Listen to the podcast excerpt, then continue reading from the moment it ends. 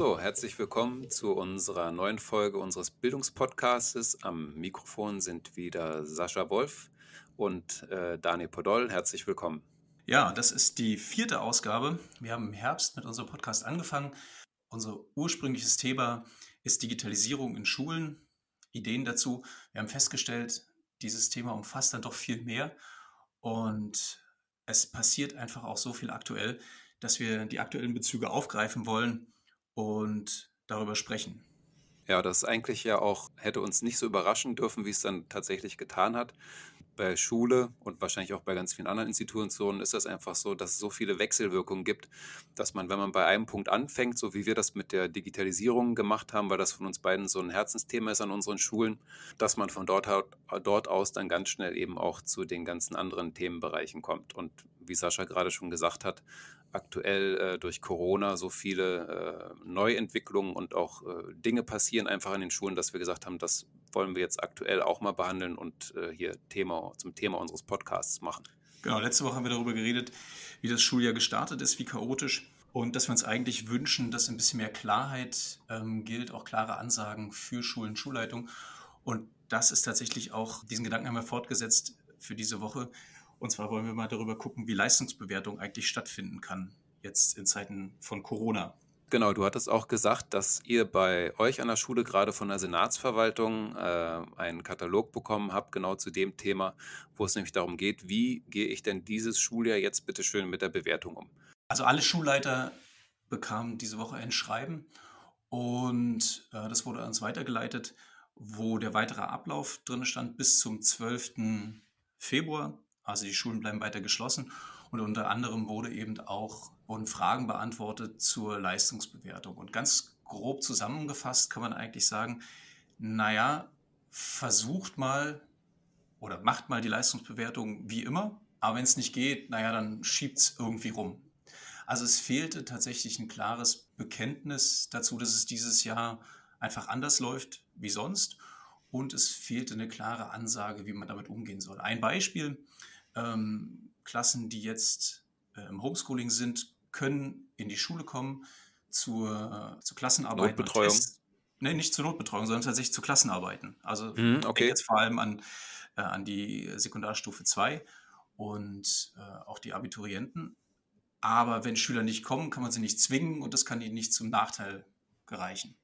Ja, das was, das, was ich meinte, ist, bei mir in der Schule ist es halt so, ich habe ziemlich genau die Hälfte meiner Klasse äh, in der Notbetreuung und die andere Hälfte ist zu Hause. Bei mir läuft es so, dass ich gleichzeitig mit den Kindern in der Schule wie mit denen zu Hause, wo gemerkt, das ist eine zweite Klasse aktuell, parallel digital und präsent unterrichte.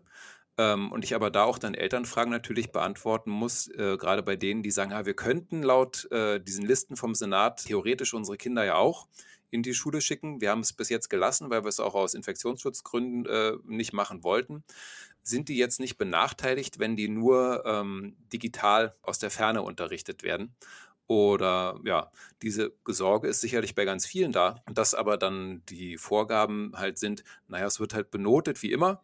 Ja, für schon, wenn in einer Klasse beim selben Lehrer schon so eine Unterschiede jetzt entstehen, kann man sich ja vorstellen, wie das in anderen Schulen ist. Also die Heterogenität ist, ist sehr, sehr groß. Als Lehrer weiß man nicht, wie man damit umgeht, dass man sehr unterschiedliche Noten oder unterschiedlich viel auch von Schülern gesehen hat. Einige waren über lange Zeit ähm, in Quarantäne im Herbst. Und da fehlt uns irgendwie so ein bisschen die, die Ansage und vielleicht auch der Mut zu sagen, wir machen es dieses Jahr einfach mal anders. Oder wir denken mal über Bewertung und Benotung nach. Und wir haben uns überlegt, welche Szenarien gäbe es denn? Also, das erste Szenario wäre knallhart durchziehen, wie immer. Wir bewerten nach den Noten. Die Lehrer sollen Klassenarbeiten, Tests schreiben, wie immer und am Ende steht eine Note und auf dem Zeugnis und die gilt. Das haben wir ja gerade erläutert, ist schwierig. Erstens, weil man nicht von allen Schülern die Noten bekommt, weil man die Voraussetzungen der, der Senatsverwaltung gar nicht mhm. umsetzen kann mit den Klassenarbeiten. Und insofern, ja, ist, ich glaube, dieses Szenario für dieses Jahr nur sehr, sehr kritisch zu bewerten. Es ist ja auch so, dass diese Sichtweise auf Noten ja sehr unterschiedlich sind. Ne? Es sind in der Regel ganz viele Leute halt der Meinung, dass das etwas wahnsinnig Wichtiges ist. Ähm, das zeigt sich ja auch darin, dass in den letzten Jahren immer vermehrt auch Noten versucht wurden hinzuklagen. Dass gesagt wurde, ja, nee, das war ja gar keine 4, das war ja eine 3 oder häufiger dann noch, wenn es ein Ausfall war, äh, das zu einer besseren Note halt hinzuschieben auf irgendeine Form, sodass ganz viele Lehrer da ohnehin sehr unter Druck stehen, welche Note gebe ich denn? Obwohl, ja, die Frage ist halt ohnehin, na, was sagt denn so eine Note über eine Person, über einen Schüler und über die Bildungslaufbahn aus? Natürlich ist das eine, äh, eine Art und Weise, Feedback zu geben, aber darüber hinaus am Noten halt noch ganz andere äh, Funktionen. Und äh, vielleicht kannst du noch mal was dazu sagen gerade. Können wir machen. Ich wollte noch mal ganz kurz an diesen Szenarien bleiben, weil das andere Extrem wäre zu sagen, wir lassen es dieses Jahr einfach ganz bleiben. Also wir lassen die Noten einfach mal weg mit der Einsicht, dass mhm. wir sowieso nicht fair und gerecht benoten können. Ich weiß nicht, ob das denkbar wäre, ob man das überhaupt darf, ob das ginge oder ob man da tatsächlich gesetzliche Grundlagen ändern müsste. Die gesetzlichen Grundlagen sind so, dass man gar nicht äh, zwingend Noten, ja, wie wir sie kennen, von 1 bis 6 äh, verteilen muss. Äh, die Grundlagen im Schulgesetz sagen lediglich, dass es eine Bewertung in irgendeiner Form geben muss. Ja, und insofern wäre man da theoretisch frei zu sagen, ähm, wir haben ja die und die Idee, ihr, die Schulen können das auch mal anders versuchen umzusetzen. Aber ähm, auch da wäre es halt notwendig gewesen, sich jetzt in den letzten 10, 12 Monaten mal Gedanken zu machen, was passiert denn in so einem Fall und wollen wir jetzt, wenn äh, große Teile der Schülerschaft gar nicht oder nur äh, digital von zu Hause aus unterrichtet werden, wie wollen wir damit umgehen? Das ist halt äh, nicht passiert und jetzt sind wir in der Situation, dass das Kind mal wieder in den Brunnen gefallen ist und wir überlegen müssen, wie kriegen wir es da wieder raus und was wären vielleicht äh, auch äh, Methoden für die Zukunft, um nicht nur in so einer Situation, sondern allgemein zu sagen, kann man da nicht was besser machen, als immer nur jedem Schüler so eine Note an den Kopf zu kleben? Genau, an dieser Stelle muss man natürlich ähm, explizit sagen, dass Abschlussklassen da ausgenommen sind. Also darüber muss man sich gesondert Gedanken machen. Also die Schüler, die in diesem Jahr Abschlusszeugnisse erhalten sollen, für die stellt sich die Frage nochmal ganz anders. Abiturienten und Zehntklässler, da ist diese, diese Frage natürlich noch viel schwieriger und, und prekärer. Aber du hast ja vorhin gesagt, also vielleicht könnte man die Situation als Anlass nehmen, mal grundsätzlich drüber nachzudenken. Und äh, ja, ich habe mir überlegt, was diese Benotung Schrägstrich Bewertung eigentlich äh, für Funktionen hat. Also das eine, das offensichtlichste ist vielleicht die Rückmeldung. Das ist das, was man vielleicht auch als positivstes Beispiel anmerken kann, oder? Dass man dem Schüler sagt, wo stehst du? Das ist ja tatsächlich auch, äh, es gibt ja diverse Studien, so die eine ganz große, diese sogenannte Hattie-Studie, sagt ja, dass das eine zentrale Funktion von gutem Unterricht ist, Feedback äh, zu geben.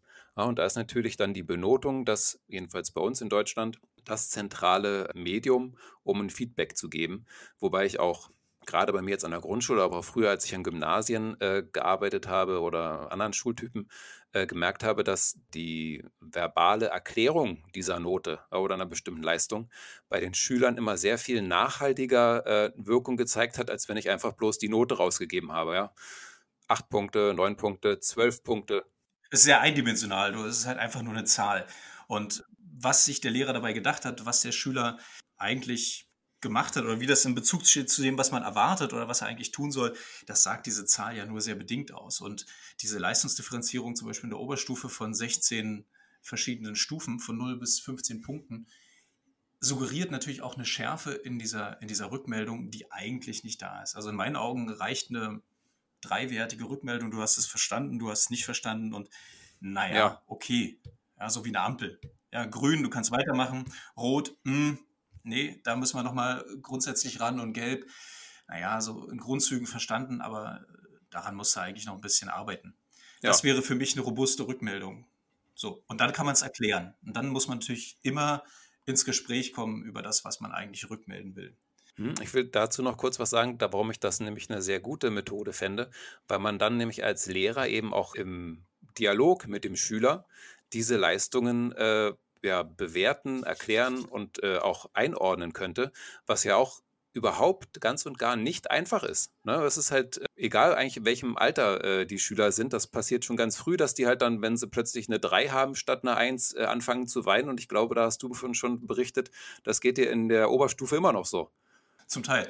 Und ohne das jetzt auszuführen, ist dann natürlich die große Frage, wo sind die Räume, die zeitlichen Räume, genau, um so da wollte ich drauf hinaus. Rückmeldung zu geben. Ja, aber das ist natürlich nochmal ein ganz anderes, ganz anderes Thema. Der zweite Punkt, den ich sehe, ähm, der für, für den Noten eingesetzt werden, mhm. ist Motivation. Ja, also eine gute Note sollte motivieren, weiterzuarbeiten. Eine schlechte Note sollte motivieren, besser zu arbeiten. Mhm. Das funktioniert vor allem bei guten Schülern, in meiner Erfahrung. Ja, also gute Schüler, die an Eins und Zweien gewöhnt sind, möchten die auch gerne halten. Das hat natürlich den Nachteil, dass man irgendwann ein Label kriegt, ich bin halt ein Dreierschüler oder ein Viererschüler und davon schlecht genau das. Und das auch natürlich demotivieren kann.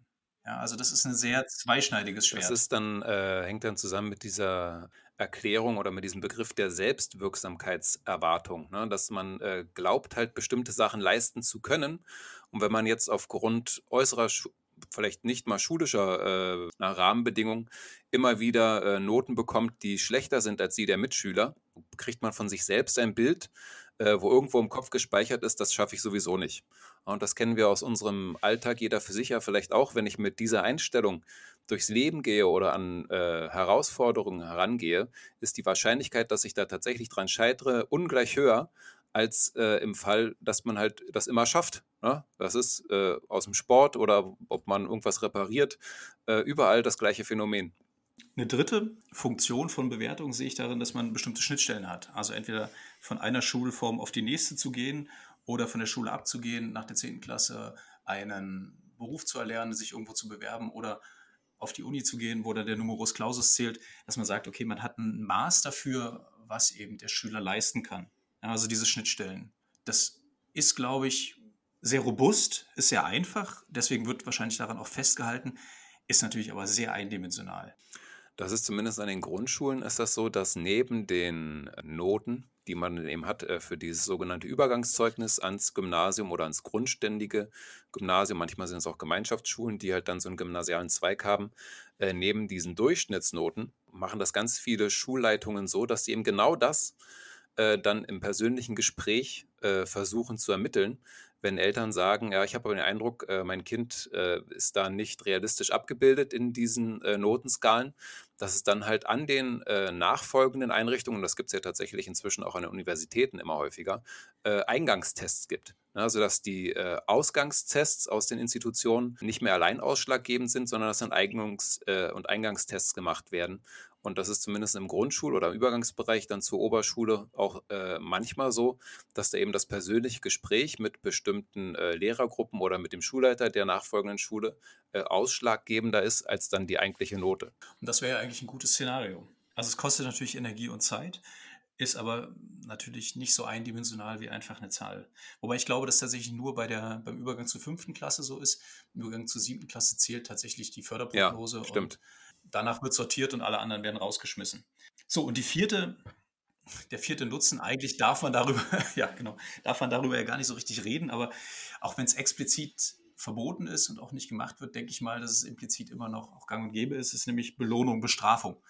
Also man hat bestimmtes Verhalten, gewünschtes oder unerwünschtes Verhalten der, im Klassenraum und in irgendeiner Form findet sich das in der Note wieder ja, man, es wird kaum noch einen Lehrer finden, der sagen, ja, weil du jetzt frech warst, kriegst du eine 5. Aber natürlich weiß man, dass im Umgang miteinander irgendwie dieses, dieses Verhalten auch in der Note widerspiegelt. Es gibt ja einerseits die. Möchte man nicht. Möchte man nicht. Aber es ist auch eher ein psychologisches genau, Phänomen. Genau, ich wollte ja. gerade noch dazu sagen, das ist halt einerseits ähm, diese tatsächliche Auswirkung, ne, dass jemand dessen Verhalten nicht so ist, wie man sich das vorstellt in der Klasse. Es spiegelt sich manchmal, wenn es die gibt, äh, in den Kopf, sogenannten Kopfnoten wieder. Ordnung, Fleiß etc. Und zum anderen entfalten diese Noten natürlich auch ein äh, nicht nur Droh, sondern Lobpotenzial auch. Ne, dass, äh, ich glaube, in der Situation hat sich Lehrer, jeder Lehrer schon mal gefunden, äh, dass er dann dem Schüler klar gemacht hat, du, wenn du dich so und so verhältst, ja, dann du brauchst ja jetzt unbedingt äh, für die nächste, äh, fürs nächste Testat brauchst du ja unbedingt, weiß ich nicht, elf Punkte. Ja, wenn du die ganze Zeit das und das machst, dann wird das nichts. Ähm, das ist also eine fließende Grenze so ein bisschen zwischen äh, Motivation und Drohen und äh, Belohnen und Bestrafen. Naja, mein Vorschlag wäre, wenn man jetzt über diese Bewertung überhaupt mal nachdenkt, vielleicht diese Funktionen auseinanderzudröseln. Wie gesagt, der große Vorteil ist, es ist einfach, es geht schnell, es ist eindimensional und wahrscheinlich auch ziemlich robust, dieses System. Aber wird dem einzelnen Schüler nur bedingt gerecht. Also ich glaube, zwei zentrale Sachen, die man, die man auf jeden Fall auseinandernehmen sollte, im System Schule, wenn man mit Schülern spricht. Und zwar ist das diese Rückmeldung, mhm. die ja sehr, sehr wichtig ist, wie du gesagt hast. Das ist ja eigentlich ein zentrales Instrument, dass man schnell, regelmäßig rückmeldet. Wo stehst ja. du? Was hast du verstanden? Wo müssen wir nachsteuern? Wo müssen wir nacharbeiten? Und diesen Motivationsaspekt. Also, dass man sagt, du kriegst eine Rückmeldung und die ist neutral, die ist wertneutral. Also da geht es jetzt nicht darum, bist du gut, bist du schlecht, bist du doof, bist du klug, sondern es geht darum, wie hast du jetzt das, was wir erarbeitet haben die letzten Wochen, verstanden? Wo stehst du? Musst du jetzt nochmal Zeit investieren, nochmal die Grundlagen dir anschauen? Oder kannst du weitergehen, kannst du schwierige Sachen dir anschauen? Auch das Tempo. Lohnt sich das vielleicht an der Stelle weiter zu üben? Oder kannst du das überspringen und wir gehen einfach jetzt zum nächsten, zum nächsten Aufgabenteil beziehungsweise zu komplexeren Aufgaben? Das ist, glaube ich, ein ganz zentraler Punkt, den man aber entkoppeln sollte in meinen Augen von, von Motivation. Mhm. Ich glaube, das würden ganz viele Lehrer auch äh, tatsächlich unterschreiben, so und dass sie das gerne machen würden. Und da kann ich so ein bisschen was aufnehmen aus unserem letzten, letzten Podcast, äh, wo ich auch gesagt habe, ähm, jetzt äh, in dieser Corona-Situation äh, fällt manchen Leuten in der Schulverwaltung ein, man müsste sich jetzt plötzlich um die schwachen äh, Kinder kümmern, äh, was ihnen halt die Jahre zuvor und wahrscheinlich auch in den kommenden Jahren relativ egal ist. Denn um genau diese Entkopplung zu gewährleisten, braucht der Lehrer eins, was ihm in den letzten 10, 20 Jahren immer mehr genommen, genommen, genommen wurde, nämlich Zeit für die Schüler. Ja, man kann als Lehrer, äh, gerade bei den Kindern, bei denen man viel im Unterricht drin ist, so viel bewirken, so viel ähm, ja, Positives anregen, wenn man die Zeit dafür hat. Ja, und das, ich glaube, es würden und nicht den Druck. Und nicht den genau. Druck, naja, es ist, du bist ja in, in, der Regel bist du ja so als Lehrer immer so unter diesem, genau, diesem Notendruck, der jetzt plötzlich ja auch ausgesetzt wird, dass gesagt wird, naja, es steht im Rahmenlehrplan drin und so weiter. Äh, oder in unserem schulinternen Curriculum steht drin, es müssen drei Klassenarbeiten pro Halbjahr geschrieben werden. Aber jetzt ist halt gerade Corona, das steht zwar auch nicht drin, aber wir sagen jetzt mal, eine reicht. Ja, Punkt. Ähm, an der Stelle kann man sich dann plötzlich ganz schnell über solche Vorgaben hinwegsetzen, äh, was ja durchaus sinnvoll ist. Bloß die Frage ist, warum denn nicht sonst auch? Ja, wird denn sonst diese Situation so eingeschätzt, dass das einfach immer alles einwandfrei klappt mit diesen drei äh, Noten pro Halbjahr, nur um letztendlich dann den Lehrer abzusichern, dahingehend, dass er sagen kann, ja, ich kann diese Note aber rechtfertigen, die da auf dem Zeugnis steht, denn in der Klassenarbeit 1, 2 und 3 war halt die und die Note so, eben genau aus diesem Druckargument heraus, was wir gerade gebracht haben. Und das ist halt nicht im Sinne der Schüler. Nee, das ist so eine Datenfixierung und die ist tatsächlich immer, immer stärker. Überhaupt in der Gesellschaft, dass alles datenbasiert sein muss. Und dieses, diese Pseudo-Objektivierung in der Schule, dass man Vergleichstests macht, dass man Klassenarbeiten schreibt, dass diese Noten zu rechtfertigen sind, zur Not auch vor Gericht und dass sie vergleichbar und objektiv sind, ist natürlich eine große Illusion.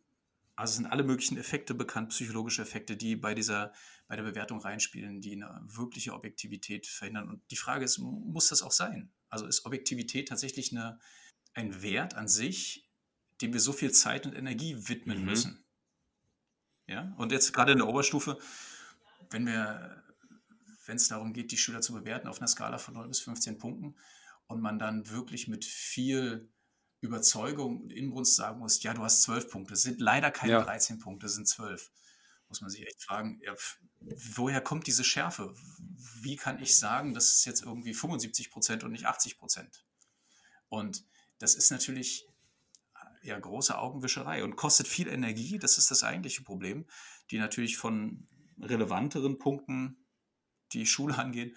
Da muss man äh, vielleicht noch dazu sagen, äh, du bist ja Mathematiker. Ne? Das ist jetzt nicht der Politikwissenschaftler, der hier spricht, äh, wo ich denke, da ist halt die Trennschärfe nochmal äh, umso schwieriger zu gewährleisten, ja, sondern du bist ja eigentlich gerade in einem Fach äh, oder in mehreren Fächern unterwegs, wo man eigentlich denken sollte, ja, das ist ja ganz klar, ne? das ist halt entweder richtig oder falsch. Richtig falsch. Aber selbst da eben offensichtlich ist das nicht so. Naja, gerade was mündliche Mitarbeit und Beteiligung angeht. Naja, und ich glaube, dass deswegen wird es wahrscheinlich bei vielen Kollegen auch gar nicht so gut ankommen, diese Idee, weil die fragen, okay, wie motiviere ich denn die Schüler überhaupt irgendwas zu tun, wenn ich ihnen keine Note mehr geben kann? Und ich denke mal, dass gerade Digitalisierung da ganz viel uns an die Hand gibt, äh, auch für die Zukunft, wie man Motivation steuern kann. Natürlich im Idealfall ist es intrinsische Motivation, dass man interessanten Unterricht macht und die Schüler aus sich selbst heraus äh, Dinge tun. Aber das ist natürlich ein sehr idealistischer Ansatz.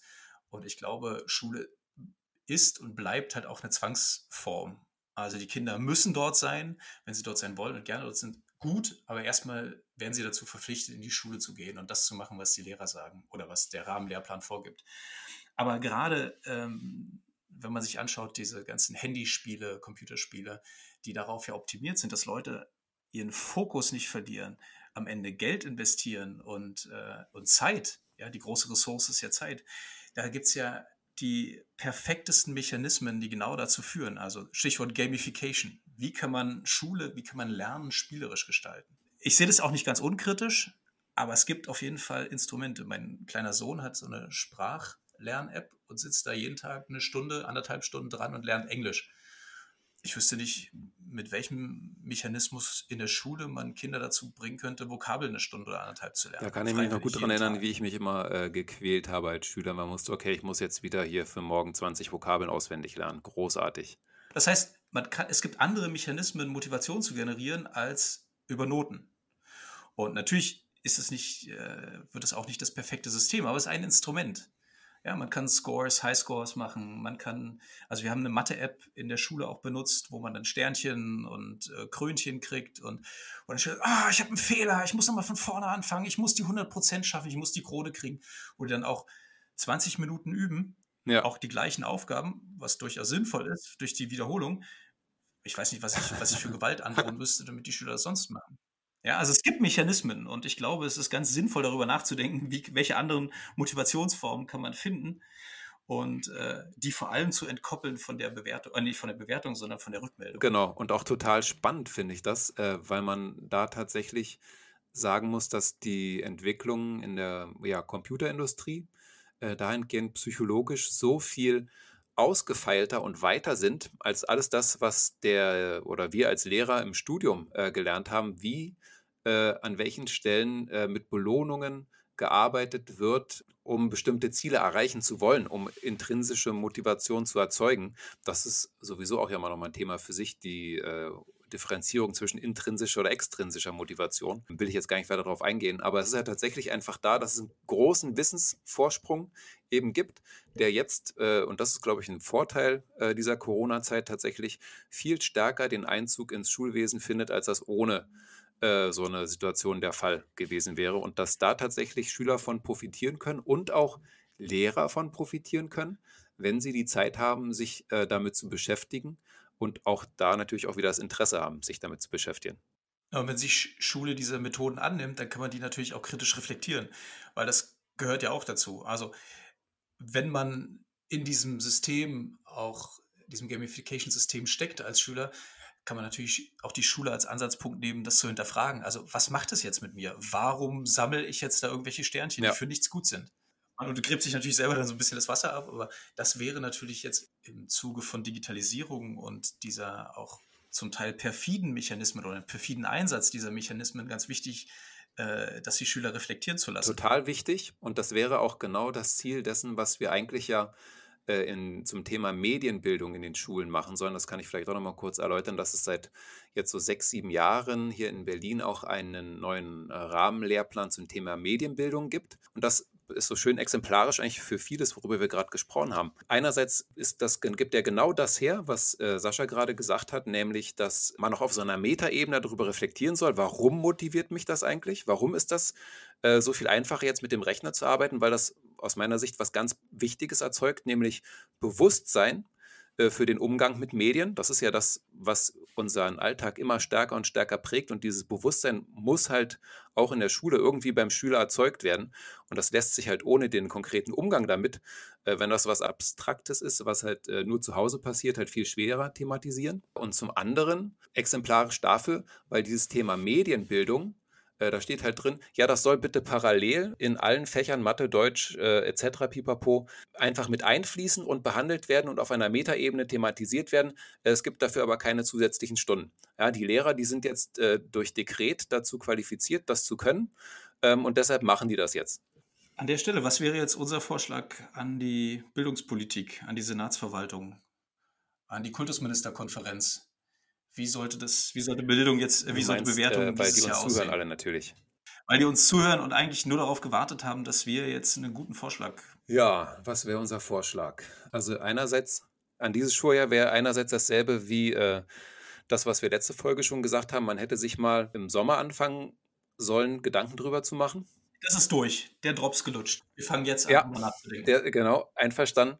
Tja, zu überlegen, wie den Kollegen mehr Zeit äh, eingeräumt werden kann, um solche Themen zu thematisieren, einzubinden in den Unterricht. Das ist, glaube ich, der, der größte äh, Punkt, wie kriegen die Lehrer mehr Zeit, um solche Sachen in den Unterricht einzubringen, um Unterricht zu verbessern. Denn Unterricht wird durch die Lehrer besser, nicht durch diese neuen Rahmenlehrpläne oder noch in dem immer irgendwas Zusätzliches reingestopft wird.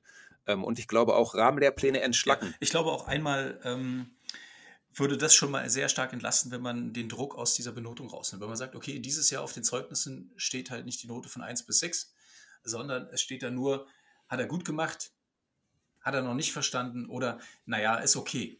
Wenn man es in Noten übersetzen will, 1, 3 oder 5.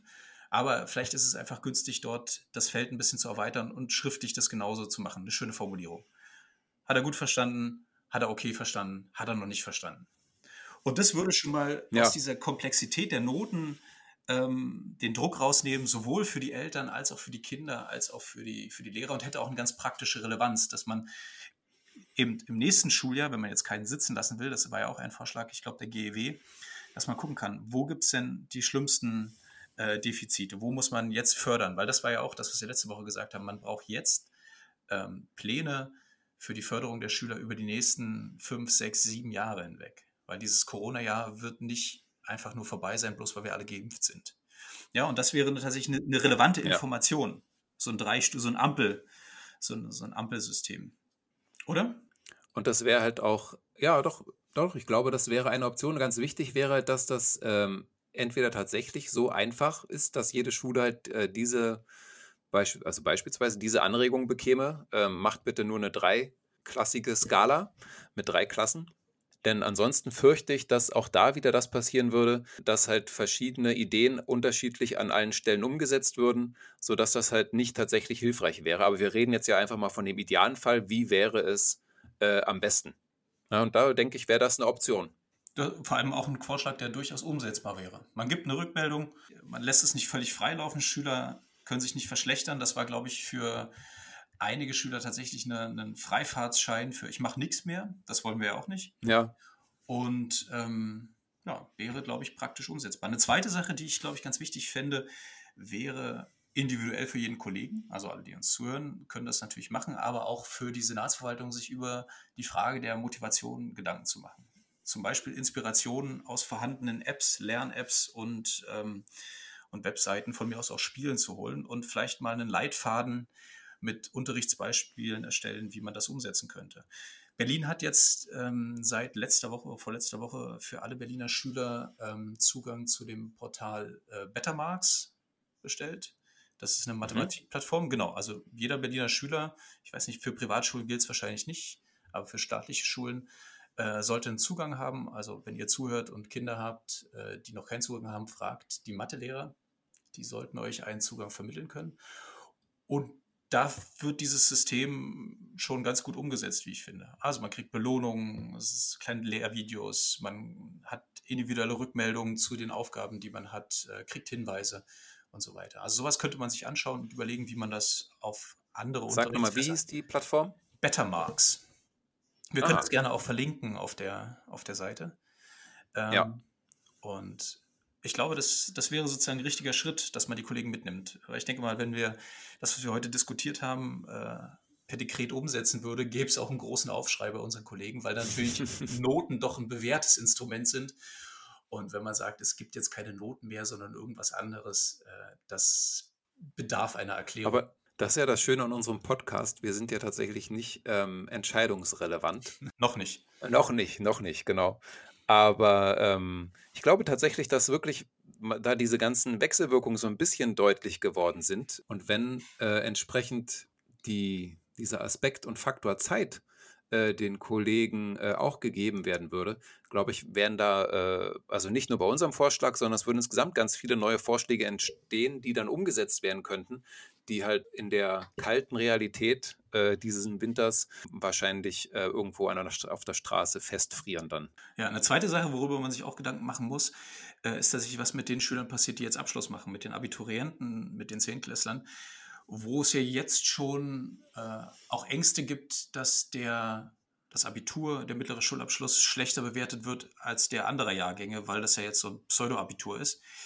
Und ich glaube, da man die Unis auch Ausbildungsstellen die Pflicht nehmen muss, tatsächlich solche Interviews zu führen oder andere ja. Kriterien noch zu entwickeln, als jetzt nur die Durchschnittsnote. Selbst wenn wir die Abiturienten durchwinken und sagen, okay, wir machen es jetzt mal ein bisschen leichter, weil die haben es ja schwer, ähm, dann wird immer dieses Stigma bleiben. Das heißt, man muss halt wegkommen von dieser eindimensionalen Bewertung. Und tatsächlich ist es so, also stelle ich mir oft die Frage, wollen wir jetzt tatsächlich, dass nur Leute Ärzte werden, die einen Schnitt von 1,0 und besser haben? Also sind das die besten Herzchirurgen oder ist das eher der Schüler, der im Abitur lieber nachts zockt, dafür eine gute Auge-Hand-Koordination hat und trotzdem ein ganz pfiffiger Typ ist, aber natürlich nie besser einen Schnitt als zwei haben wird.